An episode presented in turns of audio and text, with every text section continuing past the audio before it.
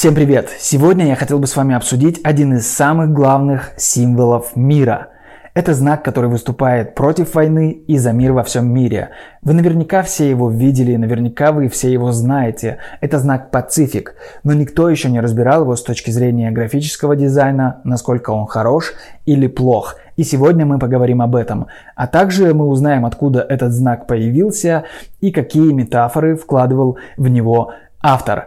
Перед тем, как начать, я попрошу вас подписаться на мой канал, написать какой-нибудь комментарий в продвижении этого ролика, обязательно поделиться этим роликом в соцсетях или со своими близкими знакомыми. Мне кажется, этот материал очень-очень интересен. И, конечно же, поставьте лайк.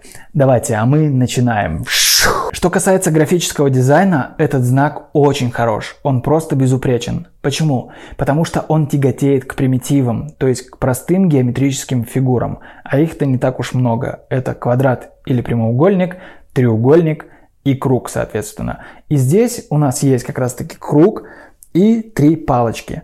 Все, внутри, получается, образовываются такие треугольники с закругленным краем. И этот знак очень легко воспроизвести. Его может нарисовать буквально кто угодно, очень просто и быстро. И для такого знака это главное, потому что он должен легко воспроизводиться и масштабироваться, потому что действительно этот знак получил очень большую популярность. Если бы этот знак был каким-нибудь сложным и тяготел к иллюстрации, например, его было бы сложно изображать, то люди бы им просто не пользовались. А здесь этот знак может изобразить даже маленький ребенок.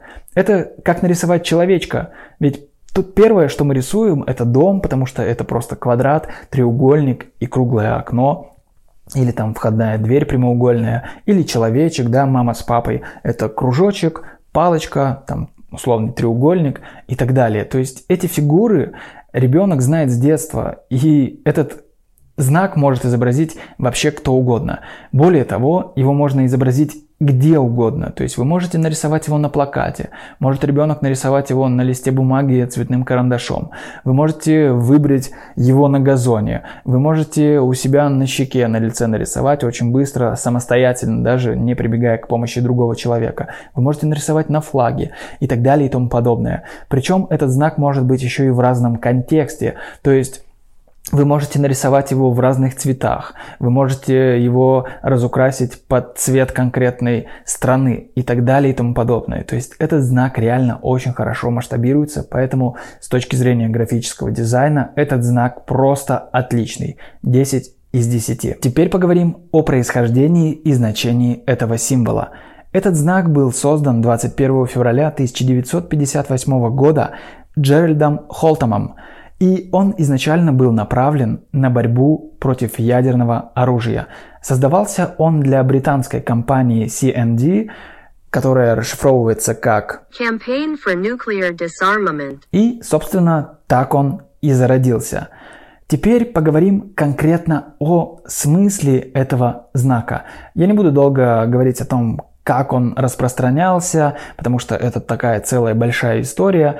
В общем, его придумали изначально для британского движения против ядерного оружия. То есть это был марш, который направлен на то, чтобы правительство прекратило создавать ядерное оружие и разоружилось. Посыл этого знака был как раз таки в том, чтобы усилить этот протест, усилить этот марш, для того, чтобы была какая-то идентика этого мероприятия.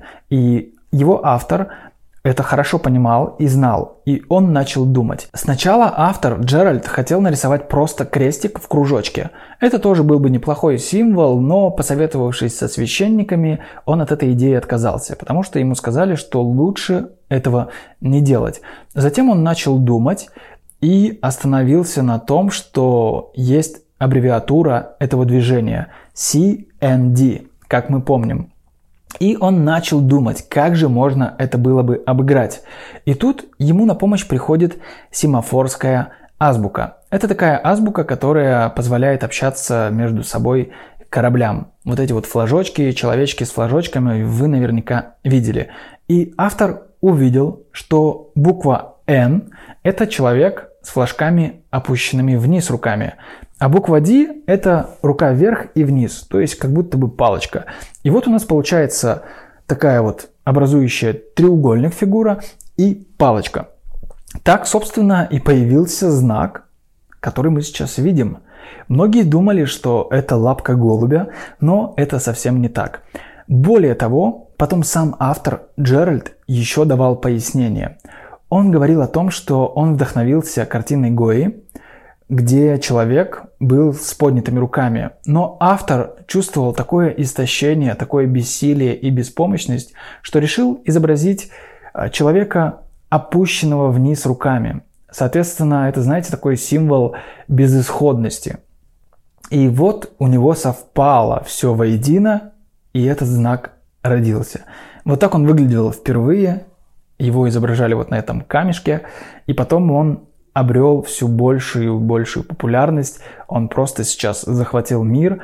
Он потом перебрался из Британии в США. В США, кстати, этот символ получил большое распространение во время войны во Вьетнаме. Когда люди устраивали массовые протесты, выступали против этой войны, они тоже использовали этот знак. Также Джон Леннон поспособствовал распространению этого символа, потому что он являлся таким адептом мира, он пропагандировал мир во всем мире и вообще был приверженцем этой идеи. И вы наверняка все знаете фразу «make love, not war». Это вот собственно, дело рук Джона Леннона. Подробно о шествии я не хочу останавливаться, но это сделало свое дело, это сыграло прям очень большую роль. Вот эта вот идентика, Благодаря этому шествию и по сей день это существует, и это знак мира, это знак против войны, и даже он попал в современную культуру, и в моду, и в произведения, и где только можно не встретить этот знак, да просто где угодно. Поэтому вот такая интересная история развития этого символа. Надеюсь, вам было интересно. Если это так, то дайте мне об этом знать с помощью ваших лайков и комментариев. И обязательно поделитесь этим роликом со своими близкими, знакомыми в соцсетях. И подпишитесь на канал уже, потому что многие смотрят без подписки. Вам ничего не стоит, а мне приятно. С вами был я, и до встречи.